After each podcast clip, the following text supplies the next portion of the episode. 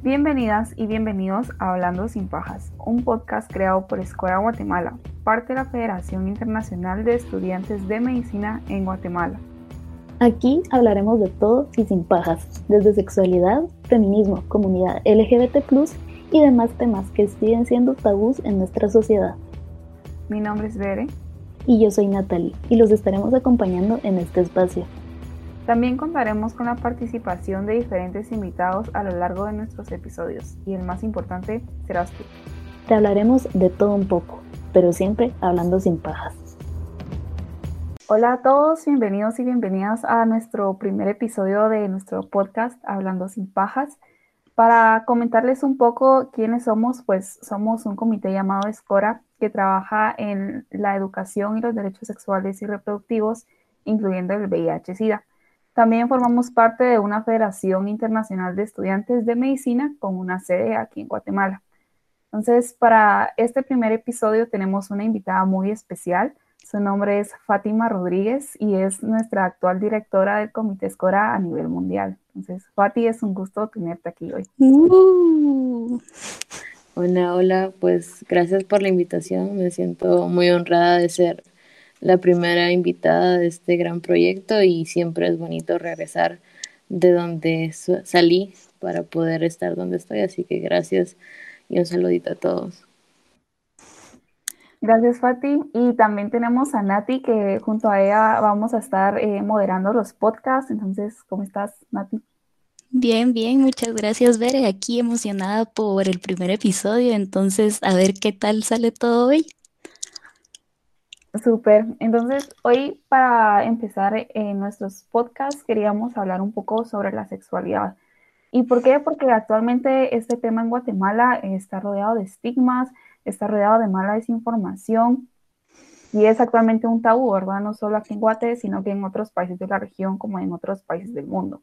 Entonces, creo que como jóvenes es importante abordarlo y esclarecer conceptos, pues para poder ayudar a más personas, ¿verdad? Que todas las consecuencias que una desinformación trae. Entonces, eh, Fati, contanos con tu experiencia y tu conocimiento, ¿a qué, qué definís como sexualidad? Bueno, es una pregunta muy interesante porque la mayoría de personas confunde la sexualidad con sexo. Es como un error muy común o, o pues estigmatiza la sexualidad porque todos pensamos en el acto sexual y, pues no es así. La sexualidad es un tema complejo, pero es un tema también natural en todos los individuos. Entonces, la sexualidad está conformada por muchas características y por muchos por, muchas situaciones que conforman nuestra esencia como seres humanos. Entonces, obviamente hay factores biológicos que se relacionan con el sexo biológico, el sexo, el sexo asignado al nacer, cromosomas, genética, fisiología, hormonas, que obviamente conforman parte de la sexualidad humana, también pues los genitales externos e internos de un individuo, pero también hay factores sociales y culturales que nos ayudan a, a moldear la sexualidad y por eso la sexualidad es un tema tan complejo y tan individual. Entonces, los roles de género, el género que la sociedad construye, eh, también la familia en la cual nosotros crecemos, los amigos, los medios sociales donde nosotros nos, eh, nos desarrollamos como individuos van a eh, formar parte de esta sexualidad y van a formar nuestra identidad como seres humanos. Entonces en la sexualidad podemos incluir nuestra identidad de género, esa esencia o esa identidad con la que nosotros nos sentimos identificados en la sociedad y obviamente el rol que queremos jugar eh, dentro de ella, nuestra forma de vestir, nuestra forma de comportarnos, que también pues forman parte de la expresión de género y que obviamente permite que los demás conciban una idea en específico de nosotros.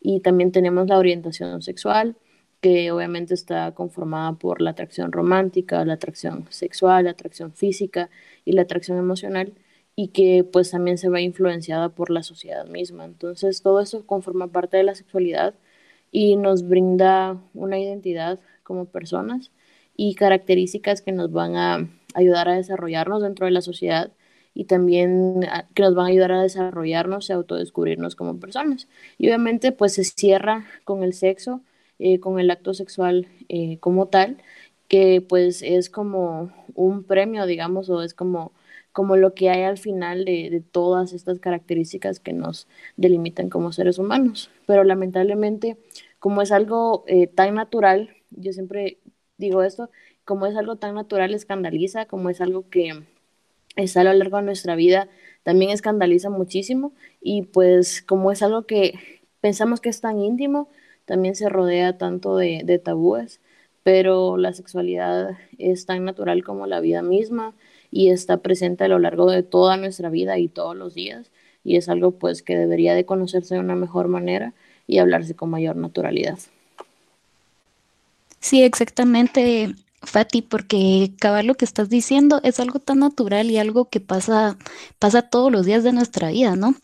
Y por lo mismo, eh, en nuestra cultura, más que todo en Guatemala, esto es un tabú porque somos una sociedad súper conservadora, o sea, la gente o sea, no puedes decir algo porque la gente ya te está diciendo que sos muy exhibicionista, que no puedes hacer esto porque qué va a pensar las demás personas, etcétera, etcétera, ¿verdad? Entonces sí siento que, que nos limita un montón, ¿no? Porque no puedes decir tal cosa porque te van a decir no, porque no puedes hacerlo de esta manera, decirlo de esta otra manera, ¿verdad? Entonces como que te limita mucho de la manera de, de expresarte, ¿verdad? Porque como dice, como decís tú, la sexualidad abarca muchas cosas, no solo es como sexo y ya, sino que son varias cosas que forman a una persona a fin de cuentas. Entonces, eh, sí se tiene que hablar más de eso y sobre todo educarse más sobre el tema, porque aquí en Guatemala, o sea, la educación sexual es nula prácticamente. O sea, yo que estudié en, pues, a mi parecer, en un muy buen colegio privado, laico, no tuve una educación sexual amplia, o sea, solo tuve como que lo básico, ¿verdad? Eh, como es eh, el sexo biológico, eh, fisiología de los órganos reproductivos, etcétera, ¿verdad? Entonces, no tuve mucho conocimiento sobre, por ejemplo, ¿qué les digo? métodos anticonceptivos, o sea, yo solo sabía que existía el condón y ahí queda, ¿verdad? Entonces, como que hay muchas es muchos espacios en blanco ahí, en donde no podemos como que dejarlo solo ahí, así pues que ustedes vayan descubriendo, sino que ir enseñando, ir aportando más, porque bueno, o sea, yo no tuve ese privilegio de tener tantos conocimientos cuando yo iba creciendo en mi adolescencia, pero ahora los tengo y hay que seguirlos compartiendo y seguir como que exigiendo esas medidas de, de, ¿cómo se llama?, de estudio al fin de cuentas, ¿verdad? Entonces, sí, totalmente de acuerdo. Sí. Y fíjate que, bueno, adelante. y sí, muy importante eh, el hecho de que la mayoría de las personas pues no conocemos todo lo que dijiste, ¿verdad? Todos los pilares que forman el concepto en sí, sino que solo lo relacionamos a sexo. Um, no nos conocemos cómo eh, nos vamos desarrollando eh, nuestro propio placer y cosas así. Entonces, pues al final de cuentas nos perjudica porque no nos empoderamos como personas, eh, no desarrollamos esas capacidades para tomar nuestras decisiones porque simplemente no se nos enseña y no tenemos la educación, ¿verdad? Entonces, eh, ¿qué nos ibas a decir, Fati? Sí, aportando a lo que Nati estaba diciendo, eh, a mí me parece irónico porque considero que nosotros actualmente vivimos en una sociedad hipersexualizada, porque en donde nosotros miremos hay contenido que está relacionado con la sexualidad eh, la música, que, que, no solamente está hipersexualizada, sino que también está fomentando una cultura de masculinidad tóxica, podemos ver contenido sexual en la televisión, en internet, en redes sociales, y ya no es necesario eh, acceder o consumir contenido pornográfico para tener contenido tal vez no sexualmente explícito, pero sí relacionado con la sexualidad. Entonces el problema es que nuestros jóvenes, los niños, están aprendiendo sobre educación sexual a través de eso. Entonces eh, hay un dicho que, que, sacó en una campaña em, un canal pornográfico de, de, Barcelona y decía, mientras no se normalice la educación sexual comprensiva, la pornografía va a ser el medio de educación para los jóvenes. Entonces, obviamente la pornografía nos vende una sexualidad que no es cierta, nos vende una concepción del género y de la imagen corporal que tampoco son ciertas. Entonces lo que hacemos primero es crear una brecha más grande entre los jóvenes y el acceso a la educación sexual comprensiva. y también nos crea una brecha muy compleja, eh, digamos, en, eh, las acciones para eliminar la masculinidad tóxica y obviamente pues em, crea complejos en las, en las mujeres por no tener el cuerpo de, un, de una actriz, por ejemplo, o en los hombres por no tener los tamaños, digamos, que, eh, que en un video pornográfico nos enseñan. Em, también nos han vendido una idea del sexo que, que, no es cierta, actos sexuales de media hora eh,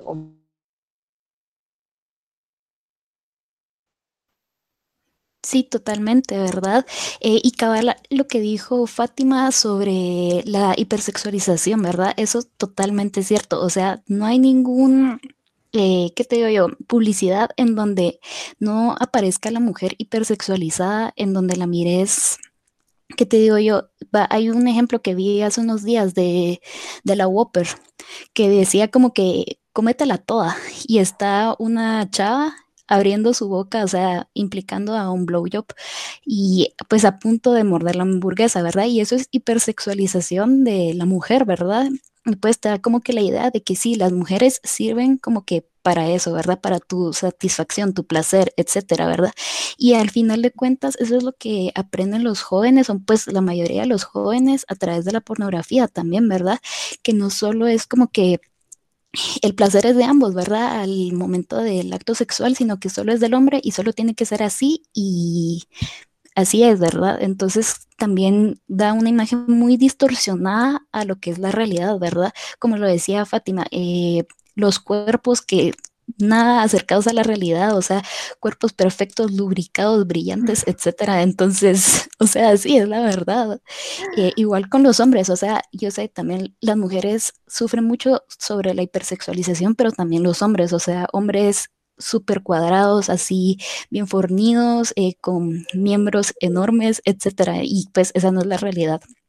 Entonces, sí, o sea, y tampoco es como que normal, o sea, yo no, no, lo miro normal de que los jóvenes aprendan de sexualidad y todo a través de pornografía, o sea, no, no me entra, o sea, me enoja también, porque no debería ser así, o sea, debería ser por un programa de educación en donde les enseñen como que los, las cinco categorías, o sea, eso lo busqué, y se los voy a leer, que son cinco categorías de, perdón, de la educación sexual integral, ¿verdad?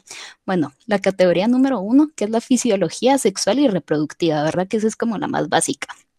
Bueno, la segunda es la prevención del VIH y otras enfermedades de transmisión sexual, que la verdad eso casi ni se menciona, o sea, les dicen, ah, sí, sí, eh, si tienen sexo va a pasar esto, pero no te explican como que la razón del, trasfondo de esto, ¿verdad? Bueno, eh, la tercera es la anticoncepción y embarazos no planeados, ¿verdad? Ya con solo decir esto, altero a casi que la mitad de la población ultraconservadora de aquí de Guate, mis disculpas. Bueno, eh, la número cuatro son los valores y habilidades interpersonales. Y yo cuando leí eso fue como, ¿what? ¿Cómo, así, verdad? Porque obviamente esto va súper relacionado, pero a mí nunca se me hubiera ocurrido que eso, está eso es parte del currículum que debería de ser enseñado aquí en Guatemala. O sea, está ahí en, en papel, lo pueden buscar en Google y lo van a encontrar, pero pues eso nos enseña simplemente. Y el número cinco es el género, derechos sexuales y reproductivos, ¿verdad? Que la mayoría no sabe que, tienen derechos sexuales, que es también horrible. Y pues eso, ¿verdad? Entonces es como muy necesario aprender esas cosas, porque yo creo que normalmente solo se abarca la fisiología sexual y reproductiva diciendo, bueno, las mujeres tienen ovarios, tienen útero, tienen vagina, etc, etc. Los hombres tienen una próstata, tienen pene, etc, etc. Y anticonceptivos, bueno, existe el condón y ni siquiera enseñan a ponérselo bien. O sea, es como así existe y ya. O sea, no es como algo más integral, no es nada más completo. Entonces, sí es como que hay muchas partes en blanco que dejamos ahí. Sí, con lo que decías sobre los derechos, eso para mí también fue un mundo nuevo, porque también eh, yo no lo conocía hasta que empecé a trabajar en Escora, que pues es específico sobre eso, pues vi que habían derechos exclusivos para esto, entonces em, uno no lo sabe, entonces son muy importantes porque uno por medio de esto sabe que puede exigir una educación de calidad, eh, un empoderamiento adecuado, una educación laica y pues todo esto no me lo dan, ¿verdad? Como decías, a mí, si mucho en la primaria me lo mencionaron, eh, solo lo fisiológico, lo reproductivo, pero de ahí no hablan más allá de, y en la universidad, eh, lastimosamente, pues muchos de los catedráticos también son bastante conservadores y en este caso para la carrera que estamos estudiando, que es medicina, se supone que debería ser una forma más integral y la mayoría de veces pues ellos mismos se limitan, ellos mismos lo dicen de que no, esos temas no los vamos a ver en clase porque es promover promiscuidad y cosas así, cuando es todo lo contrario, pues, o sea, al darle una educación eh, sexual integral pues a los jóvenes desde una temprana edad pues podemos evitar todas las consecuencias que traen, que son todas las enfermedades de transmisión sexual, em, embarazos no deseados eh, y todos esos problemas que conlleva, que son malos para toda la sociedad y para la persona misma, porque afecta y altera la calidad de vida de, de todos, ¿verdad? Sí, y bueno, gracias por traer también el concepto de, Nanti, de las dimensiones de la educación sexual comprensiva, porque lamentablemente en esa cultura heteronormada en la que vivimos tan tradicional, nos, nos ha enseñado a creer que la educación sexual comprensiva es igual a, le van a enseñar de sexo a los niños y los van a, a, a, llenar de coraje para que inicien una vida sexual temprana, pero no es así. Eh, de hecho, cuando se, cuando se crea todo eso de la educación sexual comprensiva y cuando se empiezan a crear los conceptos de derechos sexuales y reproductivos, que de hecho fue en 1994, no es tan, no es tan antiguo como creemos, que fue en un tratado que se llama el Tratado del Cairo, o lo pueden encontrar también como ICPD o como la Conferencia Internacional para las Poblaciones y el Desarrollo, eh, es ahí donde se, se, adopta el concepto de derechos sexuales y reproductivos, donde se adopta el concepto de salud sexual y reproductiva y yo englobo, digamos, la educación sexual comprensiva con esta frase. No se trata de tener derecho a ser iguales, sino se trata de tener igual derecho a ser diferentes. Entonces, la educación sexual comprensiva lo que nos enseña es que nosotros también conozcamos que hay derechos relacionados con la reproducción y hay un concepto también que Naciones Unidas y que OMS aceptan de salud sexual y reproductiva. Entonces, se trata, la salud sexual y reproductiva se trata de un estado de bienestar completo, así como tenemos el concepto de salud que la mayoría de nosotros conoce de OMS, no solo la ausencia de la enfermedad. Es similar el concepto de salud sexual y reproductiva, pero engloba que pues todos tenemos derecho a conocer sobre nuestra sexualidad, que tenemos derecho a que se nos imparte sobre educación sexual, que se nos imparte sobre estos derechos y obviamente que nosotros tenemos la libertad de decidir sobre nuestra sexualidad, tenemos la libertad de decidir sobre nuestros cuerpos y tenemos también el derecho a decidir si los actos sexuales consensuados que nosotros llevamos a cabo eh, van a tener un fin reproductivo o no. Pero lamentablemente, eh, que nosotros nos neguemos a hablar de educación sexual comprensiva no significa que los niños, que los jóvenes no van a tener eh, actos sexuales.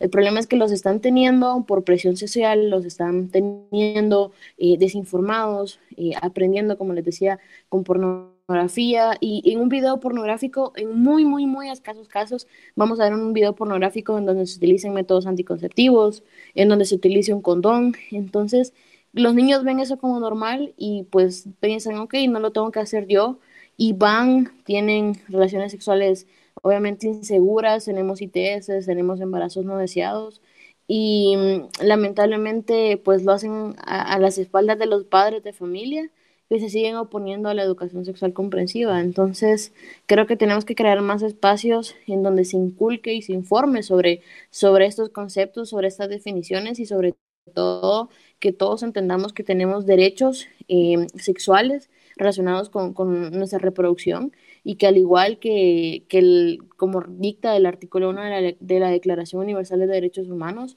todos tendríamos que tener acceso a este concepto, a esta definición de una forma libre e igualitaria, sin discriminación, sin estigma y no tener menor acceso porque, porque debido a nuestra raza, debido a nuestra orientación sexual, pero pues lamentablemente eh, hay mucha estigmatización, hay mucho tabú y sobre todo hay muchísima desinformación, que es lo que ha ocasionado que no se hable de sexualidad.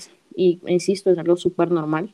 Entonces tenemos que informar más y educar más y sobre todo tratarlo como un tema natural, que es, que es lo que es. Y hablando, como decís, creando esto de los espacios, em, creando proyectos y todo esto, ¿de qué forma crees que nosotros que tenemos eh, mayor acceso a esta educación o que en ese caso pues nos hemos eh, ido aprendiendo poco a poco más y hemos ah, mejorado en el proceso, ¿cómo crees que nosotros podemos brindar esta información a, a los jóvenes que pues es más difícil de acceder a, a una educación sexual integral? Fíjate que eh, creo que la clave está en utilizar nuestro privilegio y utilizar la posición que nosotros tenemos. Muchos ven el privilegio como algo negativo porque obviamente es algo que no todos tienen, es una oportunidad em, diferente, digamos, que yo tengo en comparación a otras personas. Entonces, yo siempre digo, nosotros somos privilegiados porque tenemos acceso a educación sexual eh, comprensiva, tenemos acceso a educación superior, acceso a la información. Entonces, nosotros tenemos ese privilegio que también nos da mayor visibilidad y nos da el poder de ser escuchados. La gente nos escucha, la gente eh, cree en lo que decimos. Entonces, primero, utilizar ese privilegio en pro de los que no son escuchados, utilizar ese privilegio en pro de los que no tienen las mismas oportunidades que nosotros y hablar por esas personas y utilizar una estrategia que, que mm, utilizamos muchísimo en IFMSA, que es la peer education o la educación entre pares, porque si un adulto me habla de sexualidad, probablemente no le voy a creer, porque voy a pensar, ¿y este que sabe? O en su tiempo las cosas se hacían diferentes. Pero si me lo dice, como estos espacios, si me lo dice alguien de mi edad, o si me lo dice alguien cercano a mi edad, entonces lo voy a creer o le voy a hacer más caso, le voy a poner más atención y creo que en eso está la clave. Aparte, eh, eh, así una conversación casual de amigos, si yo tengo información, pues no tengo que ser egoísta y compartirla. Ya pues el que quiere creer que quiera y el que quiere entender que entienda, pero no pueden negar ignorancia o no pueden, las personas si obviamente tienen conocimiento y lo, hacen con su irresponsabilidad, pues es, es su decisión.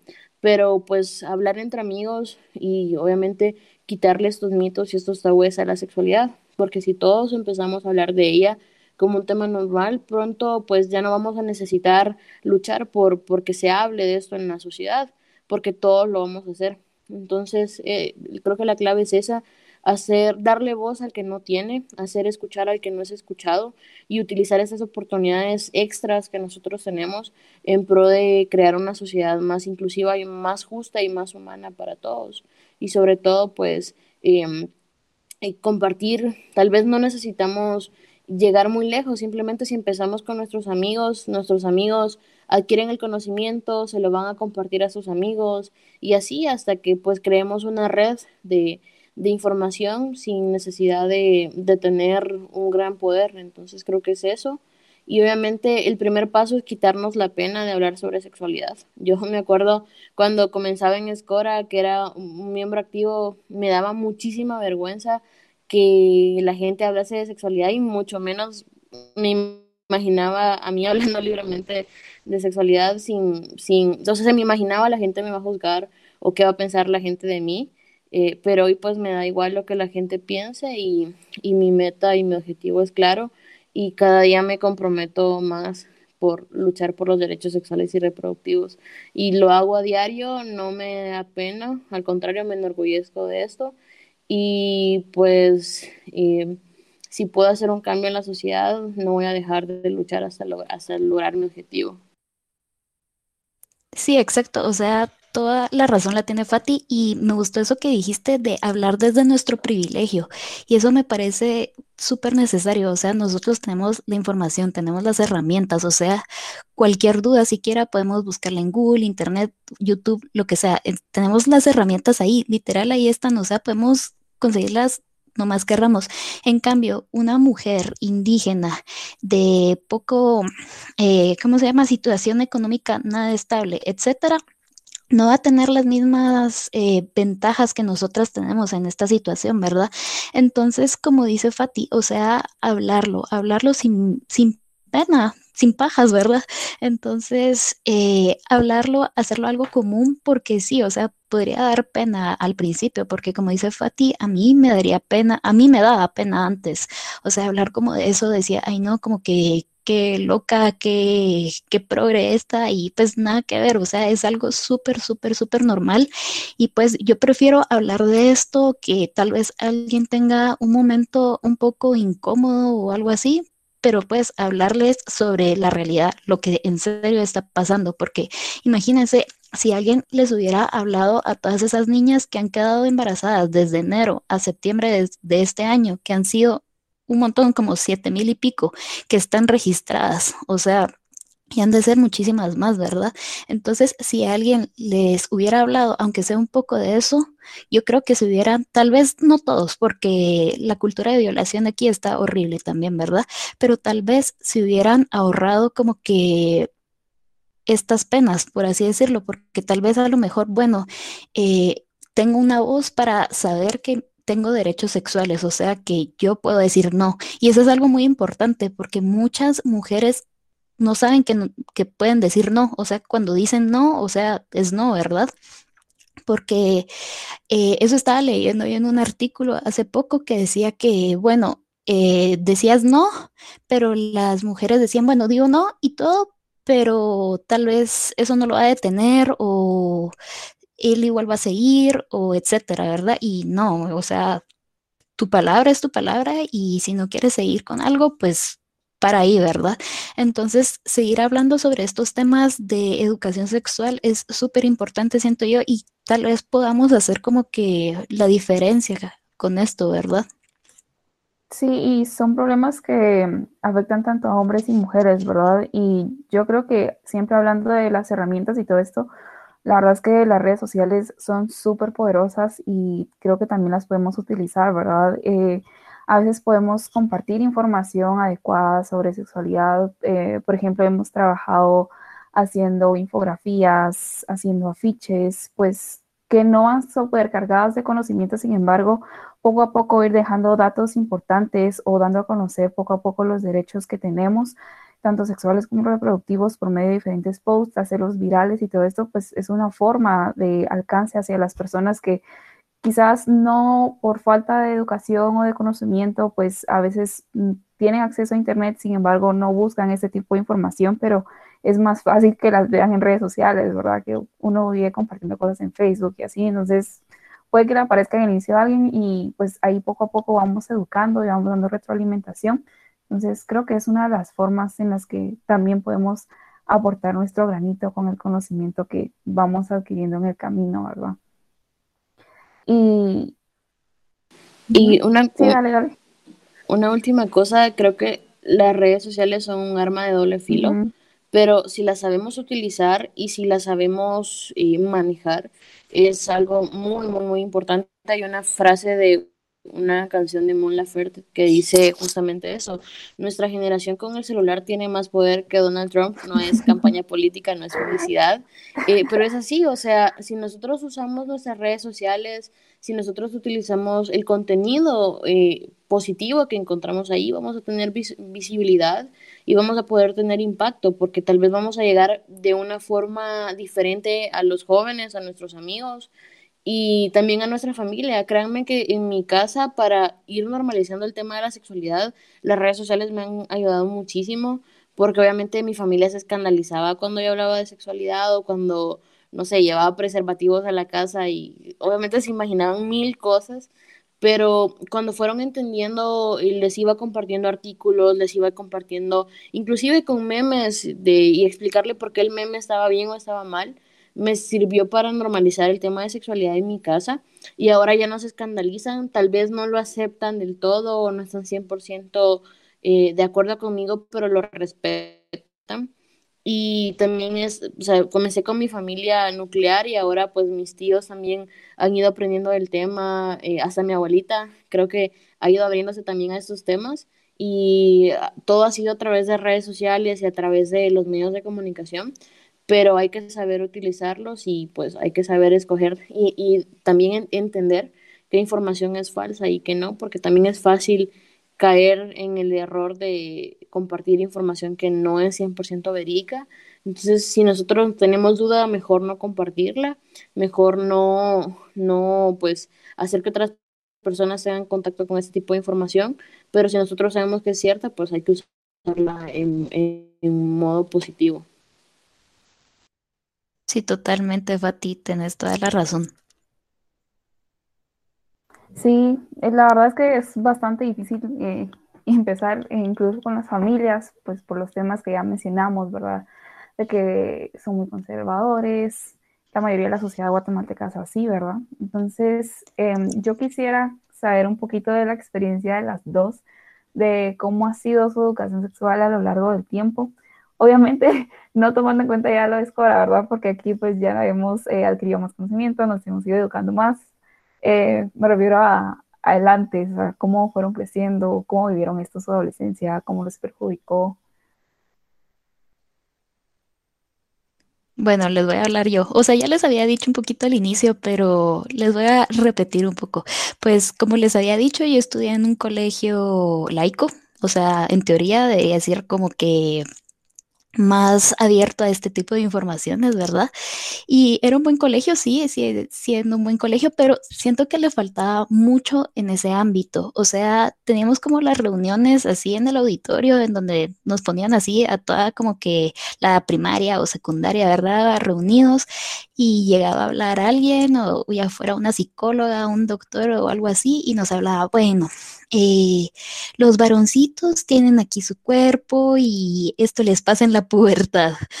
Y las mujercitas tienen esto y les pasa esto en su pubertad. Y obviamente eh, éramos niños, ¿verdad? Entonces todos empezaban a reírse o se tapaban la cara o esa vergüenza, ¿verdad? Esa vergüenza que tiene uno de niño, porque esa misma vergüenza es cuando sí tienen la suerte de que sus papás les empiecen a hablar sobre sexualidad y todo, es esa misma vergüenza de, ay no, mis papás me van a empezar a hablar de esto, me van a empezar a hablar sobre la abeja y la flor, etcétera, ¿verdad? Entonces, como que esa vergüenza, ¿verdad? Y cabal, como decía Fati, es muy cierto, porque tal vez si me lo hubiera contado a alguien como que más joven, eh, obviamente tampoco otro niño de 10, 11 años, porque ¿qué van a saber? No van a saber más que yo, ¿verdad? Pero alguien más joven, entonces sobre eso y pues, o sea, mi educación sexual en el colegio fue básicamente fisiología, fisiología sexual y reproductiva, ¿verdad? Eh, las partes que tiene un hombre biológico al nacer y una mujer biológica al nacer, ¿verdad? Básicamente eso. Eh, cómo era la ovogénesis, la ovulación, perdón, ya me trabé, y todo eso, la espermatogénesis, etcétera. Eh, anticonceptivos también me enseñaron, pero solo de condones y ahí fue, ya ni siquiera como que hicieron la muestra, ¿verdad? Que normalmente se hace para enseñar cómo ponerlos y todo, sino que miren mucha, esto es un condón, esto existe y se lo ponen solo los hombres, ¿verdad? Las mujeres saber qué pueden usar, o sea, ahí miran ustedes cómo no quedar embarazadas, o saben qué, no abran las piernas, básicamente eso era lo que decían, ¿verdad? O sea, no abran las piernas, eh, mejor la abstinencia, ¿verdad? Como diría nuestro Señor Jesucristo, pero pues eso, pero eso no es el caso, ¿verdad? Porque la abstinencia sí es el mejor método anticonceptivo, como le quieran decir, pero no es realista, o sea, simplemente no va a pasar, ¿verdad? Y eso básicamente me enseñaron. Eh, ¿Qué más? Ah, tal vez me mencionaron una que otra vez el VIH y el SIDA. Eh, básicamente sabía que existía eso por Freddie Mercury, pero así, por información así educativa no la tuve y básicamente esa fue mi experiencia. Súper, un 100. Fue mejor que la mía, eso sí te puedo decir. Mucho mejor. Em, mientras hablabas me estaba acordando de la Fátima antes de Escora y pobrecita. No sabía. O sea, mi, para empezar, eh, comencé, bueno, estudié toda mi vida eh, cuando era pequeña en un colegio católico eh, de monjas, controlado por monjas y mm, con clases de religión todos los días y pues era un colegio em, de gente como, digamos, medio pudi, medio no pudi. Entonces, eh, eh, la sexualidad simplemente no se hablaba. O sea, por ejemplo, habían reuniones de padres donde esos libros de ciencias o de biología que traen el dibujito de los niños desnudos, enseñándote, la, no sé, los genitales, los, los aprobaban. O sea, no era que compraban el libro sin evaluarlo previamente. Entonces, pues a, mí desde chiquita no me enseñaron eso en el colegio, pero sí me lo enseñaron en mi casa, porque, bueno, mi papá es psicólogo, entonces él sí procuró desde muy chiquitas eh, enseñarnos con mi hermana sobre sexualidad, eh, que aprendiéramos sobre cómo cuidarnos, sobre todo. Es muy triste, pero, o sea, lo primero que nos empezaron a decir es cuídense, eh, sus, sus, genitales no se los puede tocar nadie, nadie les puede ofrecer nada. Entonces, creo que era más el temor de, de protegernos, digamos, porque éramos dos niñas, eh, etcétera. Pero pues él sí nos enseñó como lo básico, pero era como el, es el meme de Mingers, o sea, no tengan sexo porque es malo y van a morir. Entonces fue como que lo que era como lo que nos inculcaron. Entonces yo sabía que el pene era pene y la vagina era vagina, pero, o sea, sabía cómo funcionaba todo y sabía em, que, que estaban ahí, pero era como no los uses o sea, no te metas con eso, está malo. Entonces, Son inservibles. Exacto, entonces era como cuando sean adultos, ese no es tema de niños. Entonces era como un conflicto hasta que ya estaba en los últimos años del colegio. Obviamente ya me había desinformado, no aprendido, pero vino un profesor que literalmente no le importó lo, las restricciones religiosas y dijo, bueno, les voy a enseñar de sexualidad, entonces eh, sus clases se llamaban clases de sociales, que era como, enseñaban geografía, historia, pero él hacía una parte de la clase en donde nos enseñaba de sexualidad. Entonces, él nos empezó a enseñar de cómo poner un condón, nos enseñó de métodos anticonceptivos y algo muy, muy interesante, nos enseñó también sobre feminismo, sobre la historia y las olas del feminismo y los derechos de la mujer. Entonces, creo que gracias a él en parte empecé a desarrollar ese interés, digamos, por la sexualidad y sobre todo empezó en mi cabeza a, crecer la pregunta, ¿por qué no me hablan de eso? ¿Por qué no le hablan de eso a mis compañeras? Eh, para no hacerse las largas, el profesor tuvo mil problemas en el colegio, pero mi promoción lo apoyó, entonces dijo, eh, toda mi promoción se unió y, y dijimos, no, esto es necesario, no nos está enseñando nada malo y había una monja que también era como medio rebelde. De, hecho, le decían la novicia rebelde, pero ya era monja. Y ella fue la que defendió a este profesor y, gracias a esto instauraron la clase como de educación sexual, eh, pero no se llamaba educación sexual, creo que se llamaba orientación para la vida o algo así. Entonces, o sea, hicimos un cambio, no sé si se seguirá enseñando no eso en el colegio, eh, en mi colegio, pero sí tuve como esa bendición. Pero lamentablemente, o sea, en mi colegio era niñas que quedaban embarazadas eh, y que pues ya no se graduaban o desaparecían mágicamente y todos sabíamos que estaba embarazada, pero decían, no, se enfermó, se fue de intercambio a Estados Unidos, pero todos sabíamos la verdad. Entonces creo que este profesor nos ayudó a cambiar, digamos, eh, el, el chip que todos traíamos porque también vale decir que era un colegio solo de mujeres, entonces imagínense, un hombre hablando de educación sexual comprensiva en un colegio de monjas y de niñas. Pero sí fue muy difícil y de hecho tenía compañeras que en esa clase decidían irse y decían, no, a mí no me interesa esto, eh, a mí no me interesa saber de sexo, pero la mayoría creo que pensábamos diferente y eso también pues ayudó a hacer ese cambio en el colegio pero siento que fue afortunada y no todas las personas tenemos como esta oportunidad. Como les digo, ya pues mi familia no se escandaliza y de hecho pues tenemos como discusiones porque mi hermana y yo somos como un bando versus mi papá y mi mamá que son otro bando un poco más conservador, pero siempre con respeto y creo que eso ha ayudado a quitar también el tema tabú dentro de, de mi casa y pues es algo que le deseo a muchas personas que puedan hablar con mayor naturalidad de estos temas. Pero pues creo que soy afortunada. Dentro de todo el caos de mi infancia, creo que soy afortunada que, que pues ahora mm, lo hago de una mejor manera y obviamente pues puedo transmitir ese conocimiento a otras personas. Sí, tu maestro es un héroe, Fátima. Le mandamos saludos a tu maestro, donde sea que se encuentre, es un héroe. para la vez un poquito de la mía, pues la verdad es que no es que haya sido nula totalmente, pero tampoco es que haya sido buena. Por ejemplo, en mi primaria me recuerdo bien que mi clase fue eh, justo cuando estaba en cuarto, me acuerdo bien de ese libro porque era gracioso, porque era la primera vez que yo lo miraba. me recuerdo que era una figurita animada de dos señores dándose un beso en una cama. Entonces, esa era la, la, gran imagen que está en mi libro de ciencias naturales.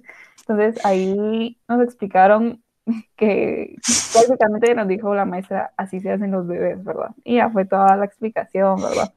Entonces, o sea, creo que lo único que yo aprendí como tal en cuarto fue el embarazo.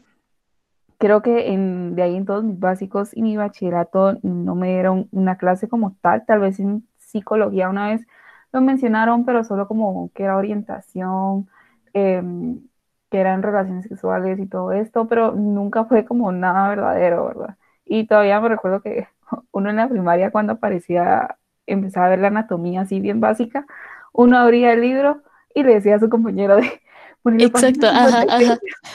ajá, sí, sí, y te ponías extremadamente incómodo. Ajá, como Ajá, estás a media clase y te decían, ahorita tal página, y tú así bien baboso la abrías y todo, y ah, y cabal, cabal pasar el profesor así, cabal, cuando enfrente tuyo, cuando abrías esa página, y era como, y, y esta que estará viendo, y todo, ajá, sí, totalmente, eso pasaba a todos.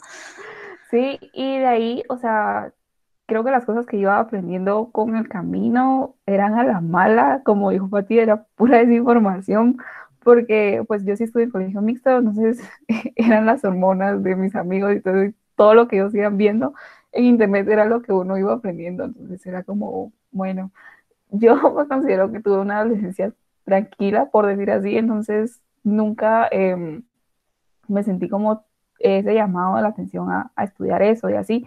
Lo sabía y me apartaba y, y ya pues, o sea, solo era algo X en la vida, sin embargo, ya que uno va creciendo y va viendo todo lo que pasa en el país y todas las consecuencias malas que uno tiene es cuando uno dice, momento, todo esto está mal y yo lo viví mal, entonces, pues así es como fue la mía, ¿verdad? Entonces, para ir concluyendo, pues, este primer episodio, eh, solo tengo esta última pregunta de Fati, ¿cómo crees que podemos eh, ir superando este estigma y si es posible poco a poco ir erradicando esto en, nuestra sociedad. Sí, sí es posible. Em, creo que los jóvenes hemos ido cambiando un poquito de switch y hemos ido cambiando como estas reglas em, que están escritas sobre la sexualidad. O sea, si nos comparamos con lo que les inculcaban a nuestros papás, hay un gran, gran cambio y obviamente un cambio mucho mayor con lo que les enseñaban a nuestros abuelitos. Entonces creo que nosotros estamos generando eh, estos cambios, estamos generando como más visibilidad y creo que en eso está el cambio que la sociedad necesita.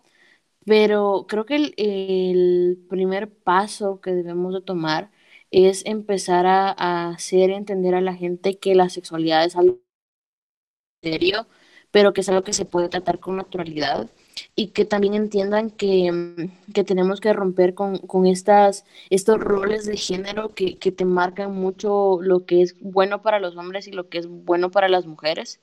Lamentablemente hay muchísimas personas que todavía se burlan del feminismo, hay muchísimas personas que se burlan de las protestas porque eh, los famosos insultos de feminazis o mujeres que están reprimidas o, mujeres que, están, perdón la palabra, pero mal cogidas, o sea, es lo que mucha gente piensa de, este tipo de cosas. Entonces, eh, primero tenemos que irle dando más visibilidad a la situación también del país.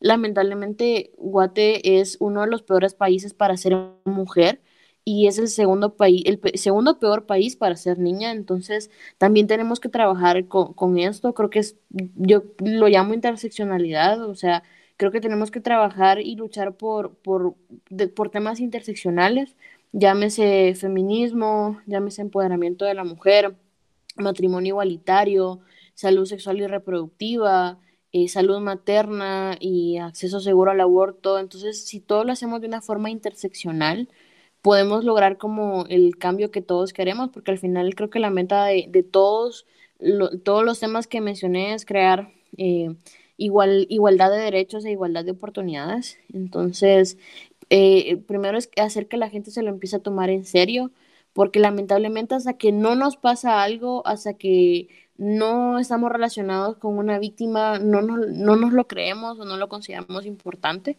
Entonces, la gente tiene que empezar a valorar estos temas y obviamente aplicar, como les repito, em, la educación entre pares y utilizar nuestro privilegio. Créanme que a veces no levantamos la voz porque tenemos miedo de estar solos o de quedarnos solos o de quedar en ridículo, pero yo siento que no somos pocos, solamente estamos dispersos.